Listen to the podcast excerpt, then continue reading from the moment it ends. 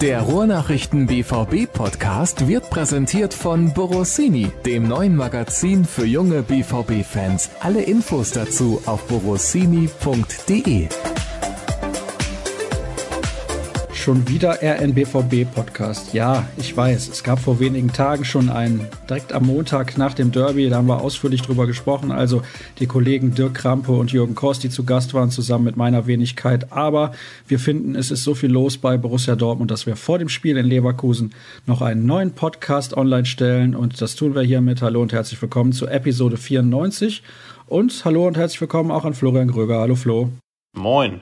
Wir haben zu besprechen die Verletzung, also das Saisonaus besser gesagt, von Michi Batshuayi. Da haben wir gar nicht drüber gesprochen in der letzten Ausgabe, haben wir irgendwie hinten runterfallen lassen. Dann hat Matthias Ginter eine Aussage getroffen vor dem Gericht, was den Anschlag auf die Mannschaft angeht und ist in Tränen ausgebrochen. Das ist natürlich sehr, sehr schade und zeigt eigentlich auch das, was wir in den letzten Wochen und Monaten hier schon häufiger besprochen haben, dass die Spieler eben auch nur Menschen sind und ja, da werden wir kurz drauf eingehen. Dann haben wir jede Menge Hörerfragen und wir blicken auf das Spiel am Wochenende gegen Bayer Leverkusen. Flo, lass uns beginnen mit der Verletzung von Michi Batshuayi. Das ist schon noch ein Schlag für Borussia Dortmund, denn er hat gezeigt, meiner Meinung nach, dass er ein sehr, sehr guter Stürmer ist. Ja, war so die negative Krönung des Derbys. Ich hatte mich ja weit aus dem Fenster gelegt in der vorletzten Ausgabe und gesagt, dass Michi Batshuayi so ein Derby-Spieler werden könnte.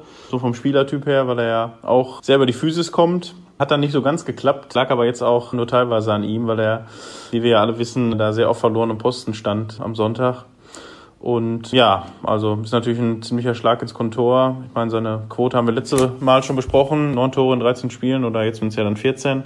Macht sie jetzt nicht viel schlechter. Und er war ja natürlich gesetzt. Und jetzt ist natürlich die Frage, wie man das auffängt. Es gibt jetzt mehrere Optionen, aber die Frage wird jetzt wahrscheinlich von dir kommen.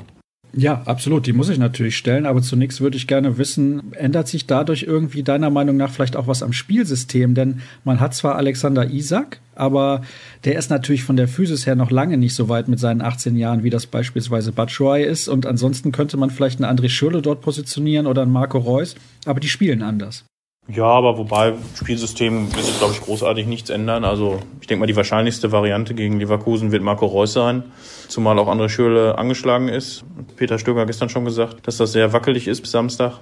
Also kann man eher nicht damit rechnen. Und ja, Alex Isak kann man zwar einen deutlichen Fortschritt attestieren, wenn man ihn im Training so sieht. Hatten wir, glaube ich, auch schon mal vor ein paar Wochen als Thema. Vom Tor ist er wirklich, der macht die Dinge auch reihenweise weg. Aber nichtsdestotrotz war er in den vergangenen Wochen dann auch nur sporadisch im Kader und ist auch gar nicht zum Einsatz gekommen. Und ich denke, in der Phase, in der der BVB derzeit ist, wird man, glaube ich, auf Experimente verzichten. Und ich denke, es wird auf Marco Reus hinauslaufen am Samstag. Ist denn Andrea Molenko eventuell auch eine Alternative als Stoßstürmer, wo du gerade sagst, auf Experimente sollte man jetzt in dieser heißen Phase vielleicht eher verzichten, denn ich meine, er hätte bestimmt auch die Qualitäten, was das angeht. Er hat ja in der Ukraine unglaublich viele Tore geschossen und auch in der Nationalmannschaft. Ja, auf jeden Fall. Nur nach seiner Verletzung ist, glaube ich, ein Einsatz von Beginn an wäre auch noch ein bisschen riskant. Könnte man natürlich machen, dass er dann vielleicht 60 Minuten geht.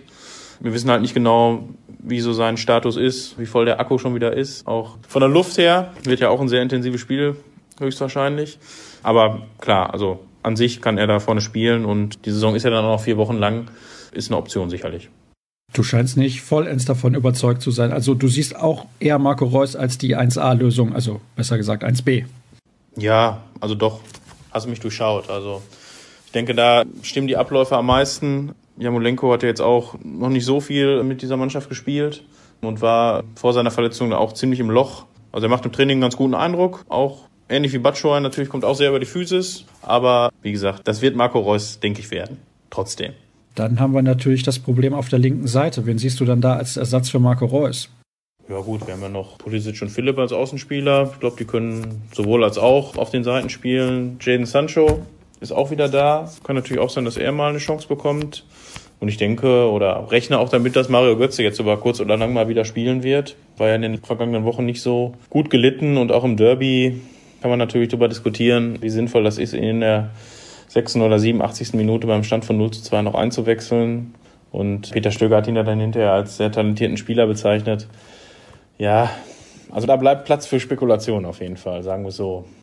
Die Formulierung kann man auf jeden Fall wählen. Dann lass uns das Thema wechseln, denn wir kommen ja gleich noch explizit zu sprechen auf das Spiel gegen Bayer Leverkusen am Samstag um 18.30 Uhr. Sprechen wir kurz über den Auftritt, den leider sehr bemerkenswert traurigen Auftritt, finde ich, von Matthias Ginter vor dem Gericht in Dortmund. Welche Meinung hast du denn dazu?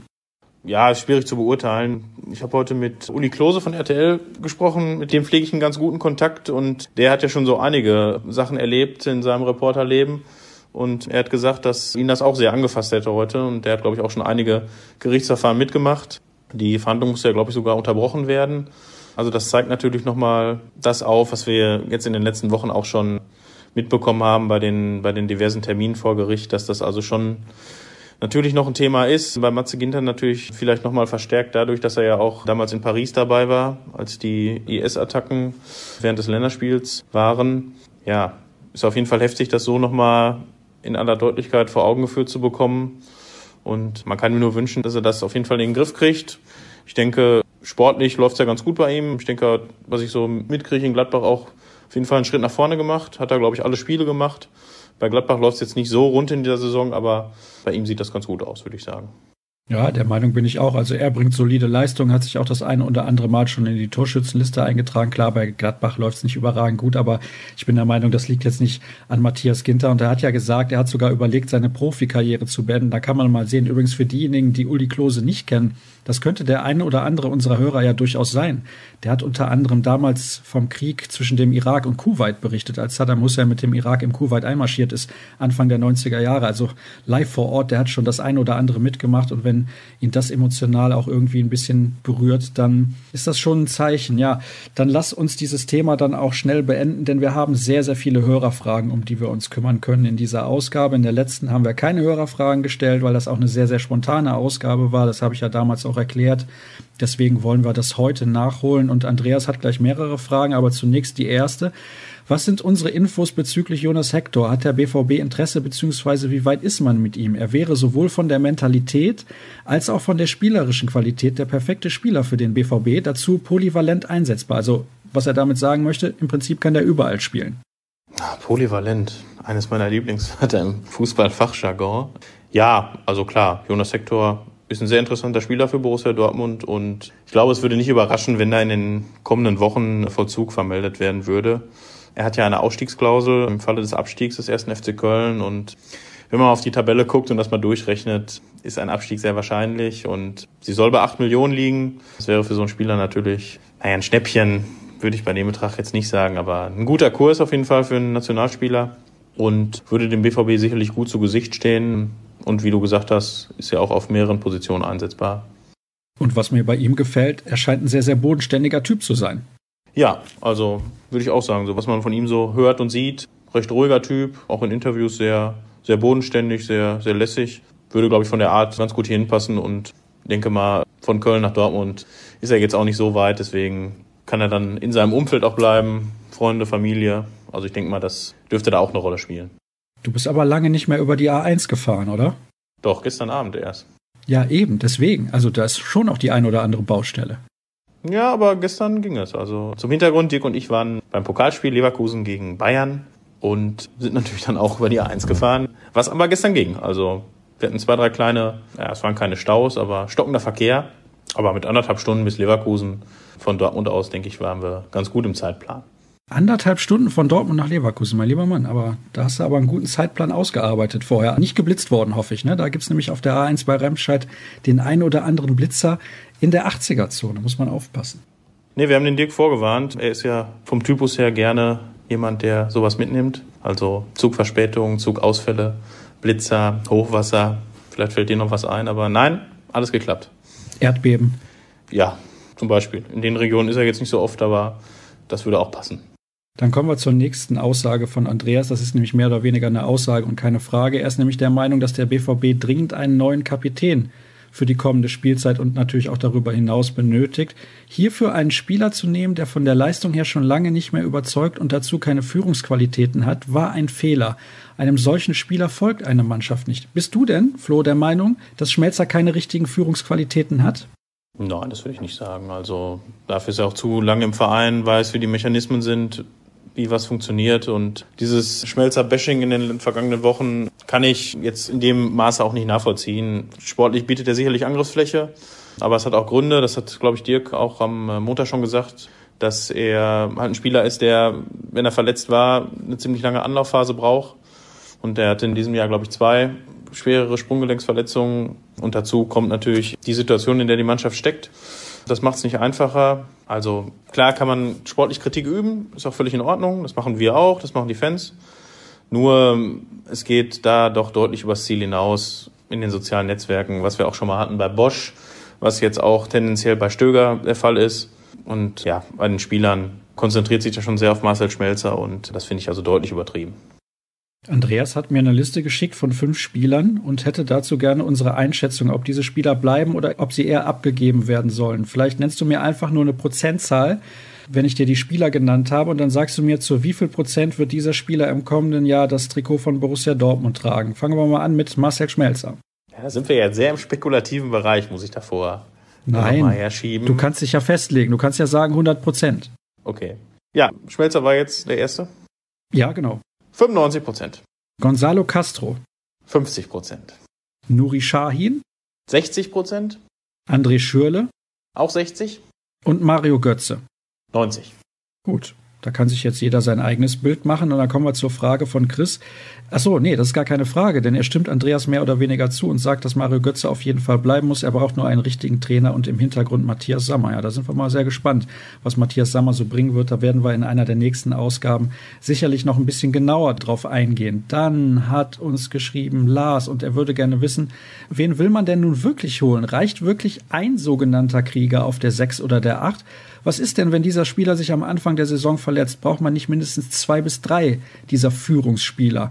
Und kann ein Spieler wie Hector überhaupt überzeugt werden, nach Dortmund zu kommen? Ein Jonathan Tah oder wie heißt er denn nochmal? Julian Brandt. So, die, wenn sie überhaupt Thema waren, bleiben lieber erstmal im biederen Leverkusen. Verliert der BVB vielleicht langsam seine Stahl- und Zugkraft? Fangen wir zunächst mal mit dem ersten Teil der Frage an. Müssen es mehrere Spieler sein von diesem Kämpfertyp? Ja, erstmal finden, ne? Also auch das haben wir ja schon mal besprochen. Da wird es ja schon mal schwierig, diesen einen zu finden.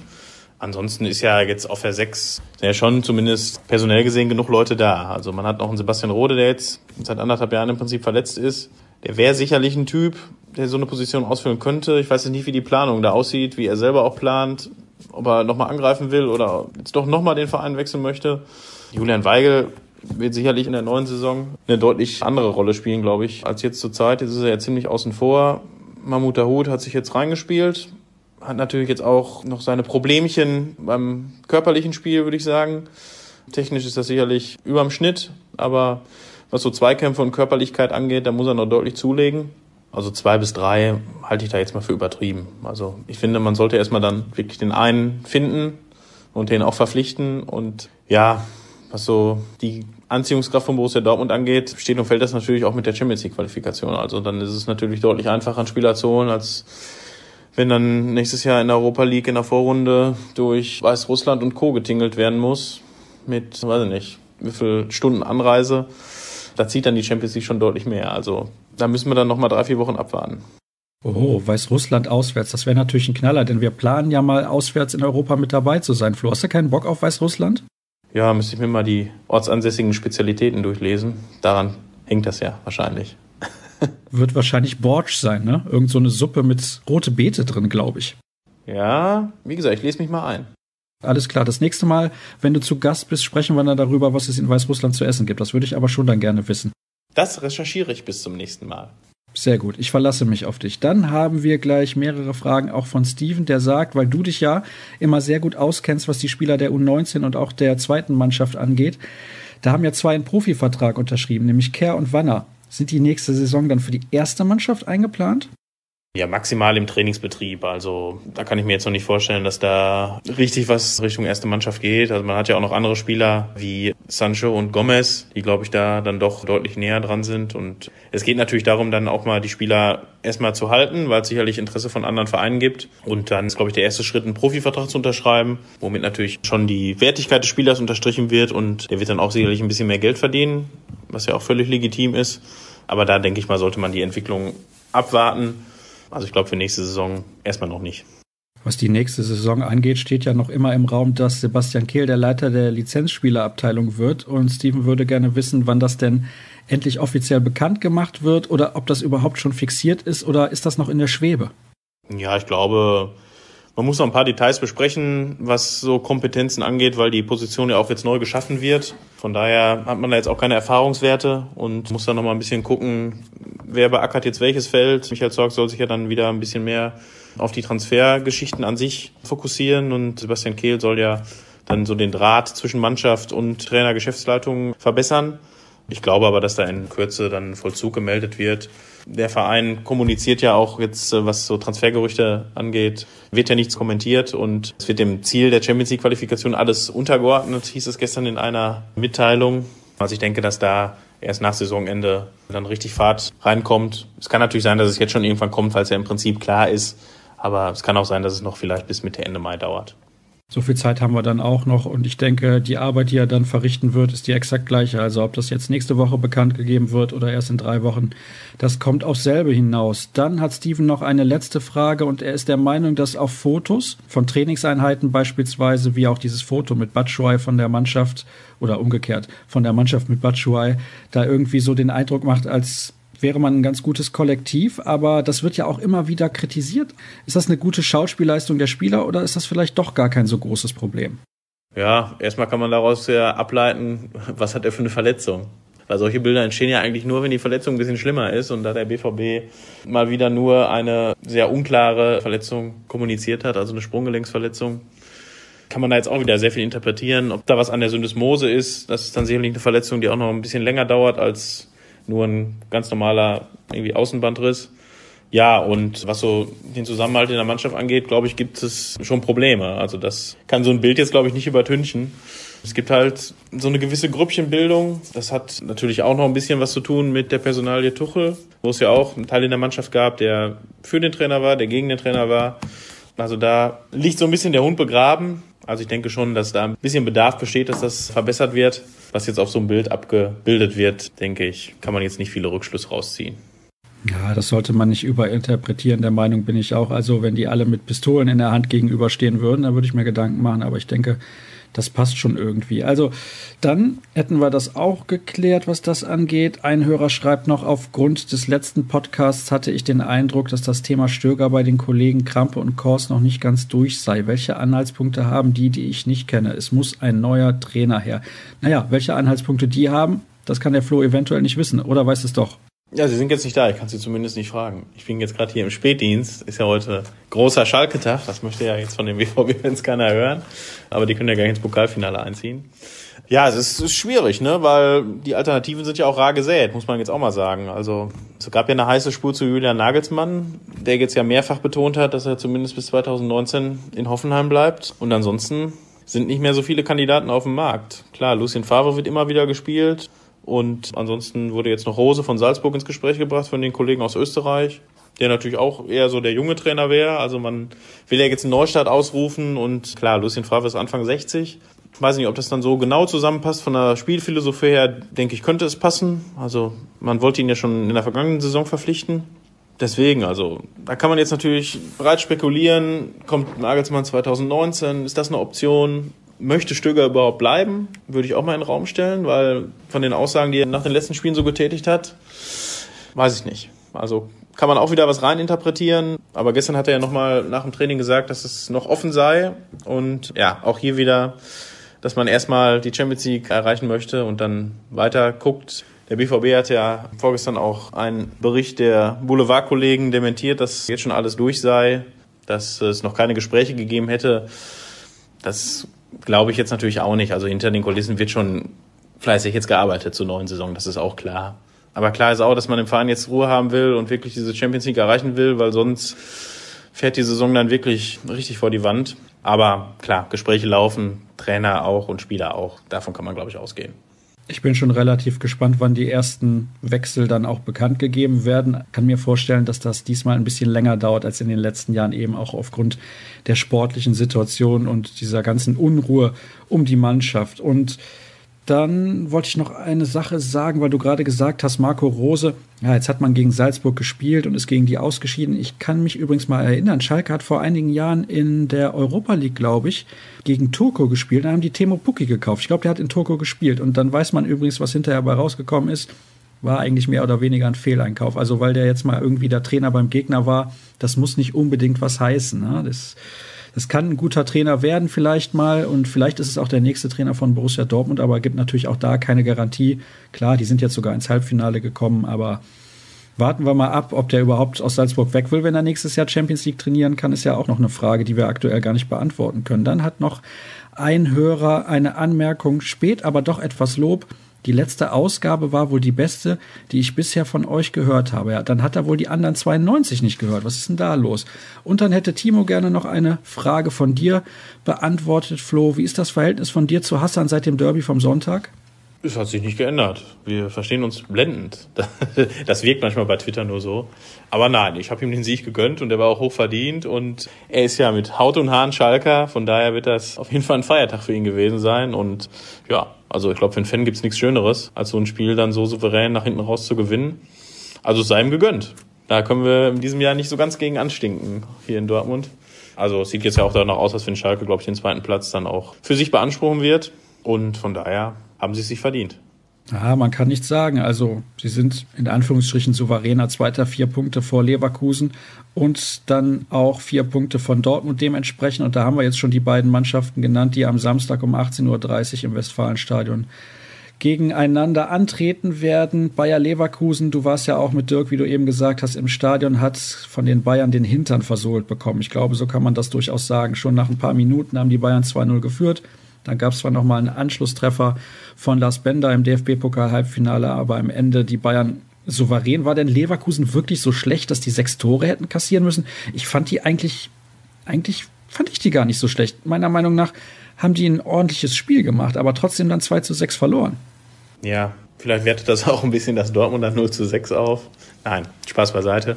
Also die Bayern sind jetzt zurzeit in einer bestechenden Form, das muss man sagen. Also wenn man da gestern gesehen hat, wie die wirklich bis zur letzten Minute mit welcher Physis die da ihren Job verrichten, das ist schon stark. Also muss man sagen. 6-2 ist natürlich schon fies für Leverkusen. Also so schlecht waren sie nun wirklich nicht. Klar, die zwei Tore am Anfang haben es dann schon in die, in die Richtung Bayern gelenkt, aber Leverkusen hat sich danach zurückgekämpft, hat, glaube ich, nach der Pause die große Chance zum 2-2. Und ja, nach hinten sind die Bayern heraus halt unfassbar effektiv. Ich denke, so ein 4-2 wäre dem Spiel gerecht geworden. 6-2 klingt natürlich jetzt als Ergebnis brutal, aber gegen die Bayern ist zurzeit kein Kraut gewachsen, also muss man sagen. Was muss man denn bei Bayer Leverkusen beachten? Was können die deiner Meinung nach besonders gut? Ja, wir haben ja gestern schon auf Rückfahrt ein bisschen drüber gesprochen, dass sie verdammt schnelle Außenspieler haben und das bei Dortmund ja durchaus dann ein Problem werden könnte. Also Bailey, Brandt und Havertz, Bellarabi, also die haben schon gut Speed auf den Außenpositionen und ja, da kann sich der BVB, glaube ich, auf einige Angriffe gefasst machen. Mal gucken, wie sie es auffangen. Aber wenn Leverkusen da ins Rollen kommt, dann kann es auch für den BVB schwierig werden.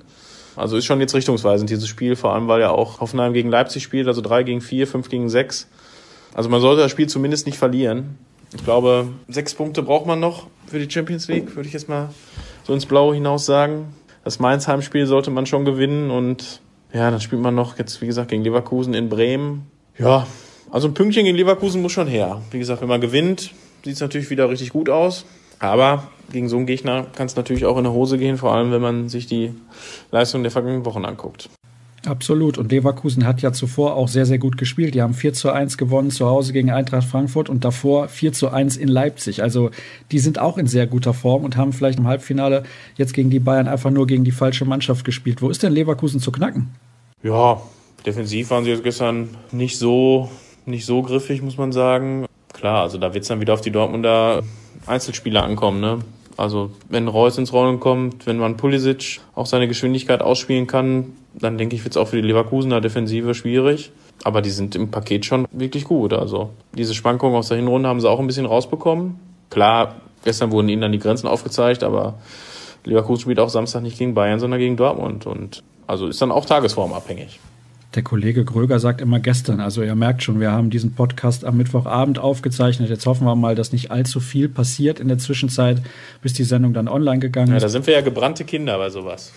Ja, eben. Also da kann die Sendung gerade online gegangen sein und schon zack hat sich wieder was geändert. Wann war das? Ich glaube beim Aubameyang-Transfer, ne? Aubameyang-Transfer und war noch eine zweite Sache. Wobei bei Aubameyang haben wir ja eine Sondersendung direkt dran gehängt. Aber es war noch eine zweite Sache. Irgendein Transfer. Ich komme jetzt nicht drauf. Ist ja auch egal. Ein Podcast ist in dem Moment leider nicht mehr aktuell, wo wir auf die Stopp-Taste beim Aufnehmen drücken. Da müssen wir dann halt mit leben. Das ist dann einfach so. Tut nichts zur Sache. Am Samstag, wie gesagt, 18.30 gegen Bayer Leverkusen. Sehen wir Mario Götze in der Startelf? Ah, schwierig. Ich sag mal ja. Was verleitet dich denn zu dieser Antwort?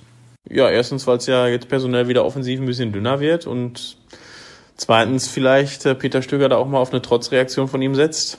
Jetzt nach den dann doch weniger guten Spielen zuletzt und der dann doch offenen Kritik kann man ja als Trainer auch mal darauf setzen. Ich finde übrigens, er passt gut rein, weil er ein sehr, sehr ballsicherer Spieler ist. Das ist was, wo man gegen Leverkusen auf jeden Fall sehr aufpassen muss, weil du hast eben deren Geschwindigkeit angesprochen. Also wenige Ballverluste gerade in der Zentrale da in dieser Position, das wäre schon nicht schlecht. Ja, das ist auf jeden Fall ein Pro-Argument, weil er sicherlich, glaube ich, neben Moda Hut auch im Mittelfeld, der auch ballsicher ist und gute Pässe spielt, da auf jeden Fall in der Elf gut aufgehoben wäre. Also das wäre ein Argument dafür. Ja, wahrscheinlich kommt dann alles anders. Mario Götze irgendwie hat im Training sich den Fuß vertreten, kann nicht spielen oder sowas. Und Reus spielt doch auf Außen und vielleicht Philipp vorne oder Jamolenko, wie ich das irgendwie mal angedacht hatte. Wir werden es sehen. Auf jeden Fall ist klar, es gab mal wieder eine Menge zu besprechen und das haben wir jetzt getan in dieser Ausgabe. Und wir machen wahrscheinlich in dieser Saison, also es könnte sein, ja, vor Ende Mai. Die 100 machen wir noch voll. Oder machen wir vielleicht die 100 noch voll? Das wäre schön. Wir planen da was. Wir haben da was vor. So viel kann ich an dieser mhm. Stelle schon mal verraten. Ob das dann funktioniert, das wissen wir noch nicht. Aber es wäre auf jeden Fall eine nette Geschichte. Und ich habe das zuletzt auch mal bei Twitter erfragt. Da gab es sehr viel positives Feedback. Hat übrigens jetzt nichts mit dem zu tun, was ich gerade so ein bisschen durch die Blume angekündigt habe. Dass wir uns eventuell mal irgendwie zusammensetzen und die Hörer auch einladen, dass die dann live Fragen stellen können. Also wir zeichnen dann keinen Podcast auf, sondern gibt es vielleicht auch einen Live-Videostream. Dazu gerne von euch auch Feedback, das ist gar kein Problem. Und alles weitere sowieso wie immer unter ruhrnachrichten.de bei Twitter rnbvb. Flo findet ihr dort unter rn-florian, mich unter Start. Und jetzt kann ich aber sagen, bis nächste Woche dann. Tschüss. Ciao.